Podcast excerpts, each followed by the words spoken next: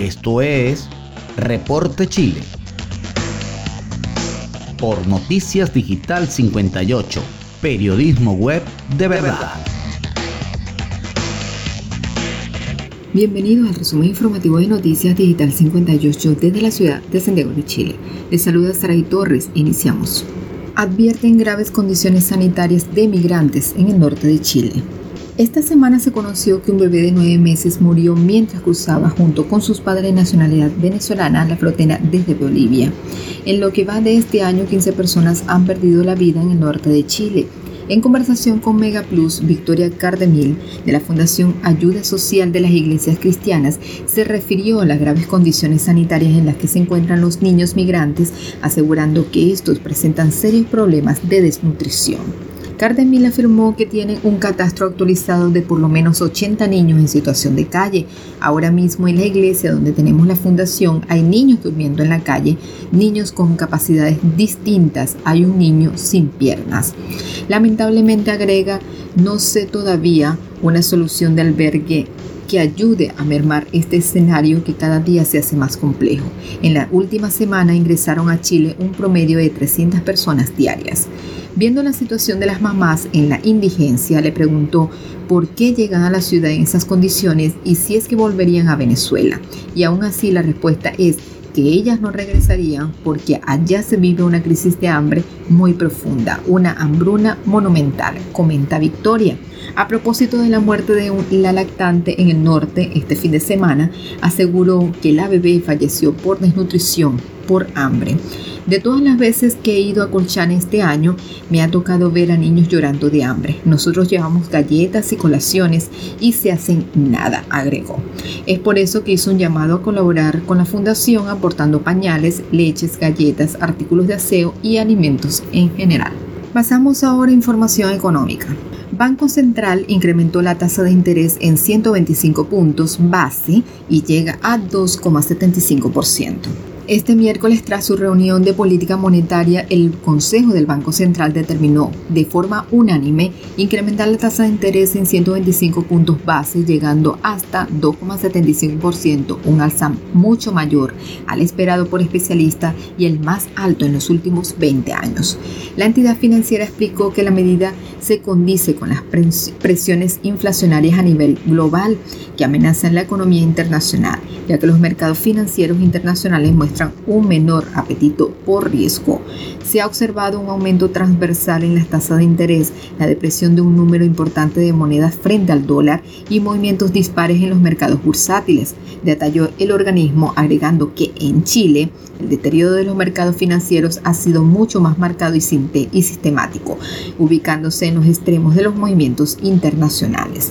El Banco Central además señaló que la decisión sería consecuencia de factores idiosincráticos en relación al cambio de las perspectivas de la inflación local y la incertidumbre en torno a materias político-legislativas, aludiendo principalmente al cuarto retiro de ahorros previsionales.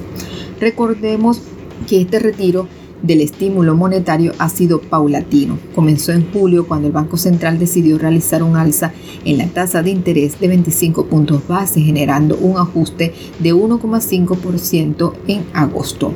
La evolución del escenario macroeconómico ha aumentado los riesgos para la convergencia de la inflación en la meta de 3% dentro del horizonte de política. Si bien la inflación subyacente ha evolucionado dentro de lo previsto, las perspectivas para los últimos meses han, se han ido elevando, explica el ente financiero. Asimismo, el Banco Central señaló que la trayectoria de la tasa de política monetaria será presentada en el próximo IPOM considerando la necesidad de evitar que se produzca un aumento más persistente de la inflación que la lleve a desviarse de la meta del 3% a dos plazos. Por eh, otro lado, el Consejo acordó suspender el programa de acumulación de reservas iniciado el pasado mes de enero en virtud de la evolución reciente del mercado financiero y el nivel de reservas internacionales ya alcanzado. La entidad tendrá su próxima reunión de política monetaria el próximo 14 de diciembre, mientras que la minuta del presente reunión se publicará el 28 de octubre a las 8.30 horas. Avanzamos en las informaciones en nuestro portal web digital58.com.be.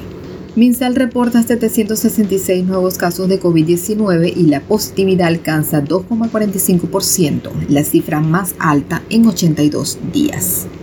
El Ministerio de Salud informó 766 casos nuevos de COVID-19 en una positividad de 2,45% en las últimas horas a nivel nacional, con 28.920 exámenes PCR y test de antígeno.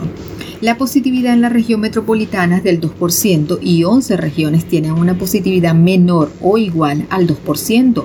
La variación de nuevos casos confirmados a nivel nacional es del 25% y 42% para la comparación de 7 y 14 días respectivamente. Según toma de muestra, las regiones con mayor positividad son Metropolitana, Valparaíso, Tarapacá y O'Higgins. En tanto, la región de Tarapacá registra el índice de incidencia más alto a nivel país por 100.000 habitantes, seguido por las regiones de Arica y Parinacota, Metropolitana y Aysén.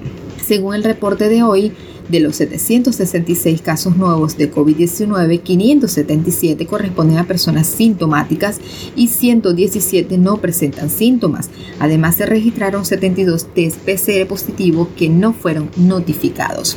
La cifra total de personas que han sido diagnosticadas con COVID-19 en el país alcanza a la fecha 1.664.725. De ese total, 5.339 pacientes se encuentran en etapa activa. Los casos recuperados son 1.618.500. En cuanto a los decesos, de acuerdo a la información entregada por el Departamento de Estadísticas e Información de Salud, en las últimas 24 horas se registraron cuatro fallecidos por causas asociadas al COVID-19. El número total de fallecidos asciende a 37.578 en el país. A la fecha, 369 personas se encuentran hospitalizadas en unidad de cuidados intensivos, de los cuales 267 están con apoyo de ventilación mecánica. En relación con la red integrada de salud existe un total de 331 camas críticas disponibles para los pacientes que lo requieran, independientemente de la región donde se encuentren. Respecto a la red de laboratorios y la capacidad diagnóstica, ayer se informaron los resultados de 28.920 exámenes PCR y test de antígenos, alcanzando a la fecha un total de 22.493.184 analizados a nivel nacional. La positividad para las últimas 24 horas a nivel país es del 2,45% y en la región metropolitana es del 2%. Pasamos a otras informaciones. Entra en vigencia la ley No Chat que castigará uso de celular al conducir. Este martes fue publicada en el diario oficial la ley 21.377 o ley No Chat, que considera como una infracción gravísima el uso de aparatos electrónicos cuando se esté conduciendo un vehículo con multas que llegan a los 150 mil pesos y a la suspensión de licencias de conducir por hasta 45 días, en caso de ser la primera vez que incurre en una infracción y hasta 90 días en caso de reincidencia. Y finalizamos con la siguiente información. Presentan proyecto que otorgaría día de licencia por muerte de mascota. Un nuevo proyecto de ley que busca otorgar un día hábil de licencia a aquellas personas que sufran la muerte de una mascota fue ingresado al Congreso. El objetivo es ir un paso adelante en términos de tener un poco de más de sensibilidad con aquellas personas que sienten que un hermano menor a un perrito o a un gatito o a una mascota puede ser gran parte de su vida, indicó el diputado José Miguel Castro.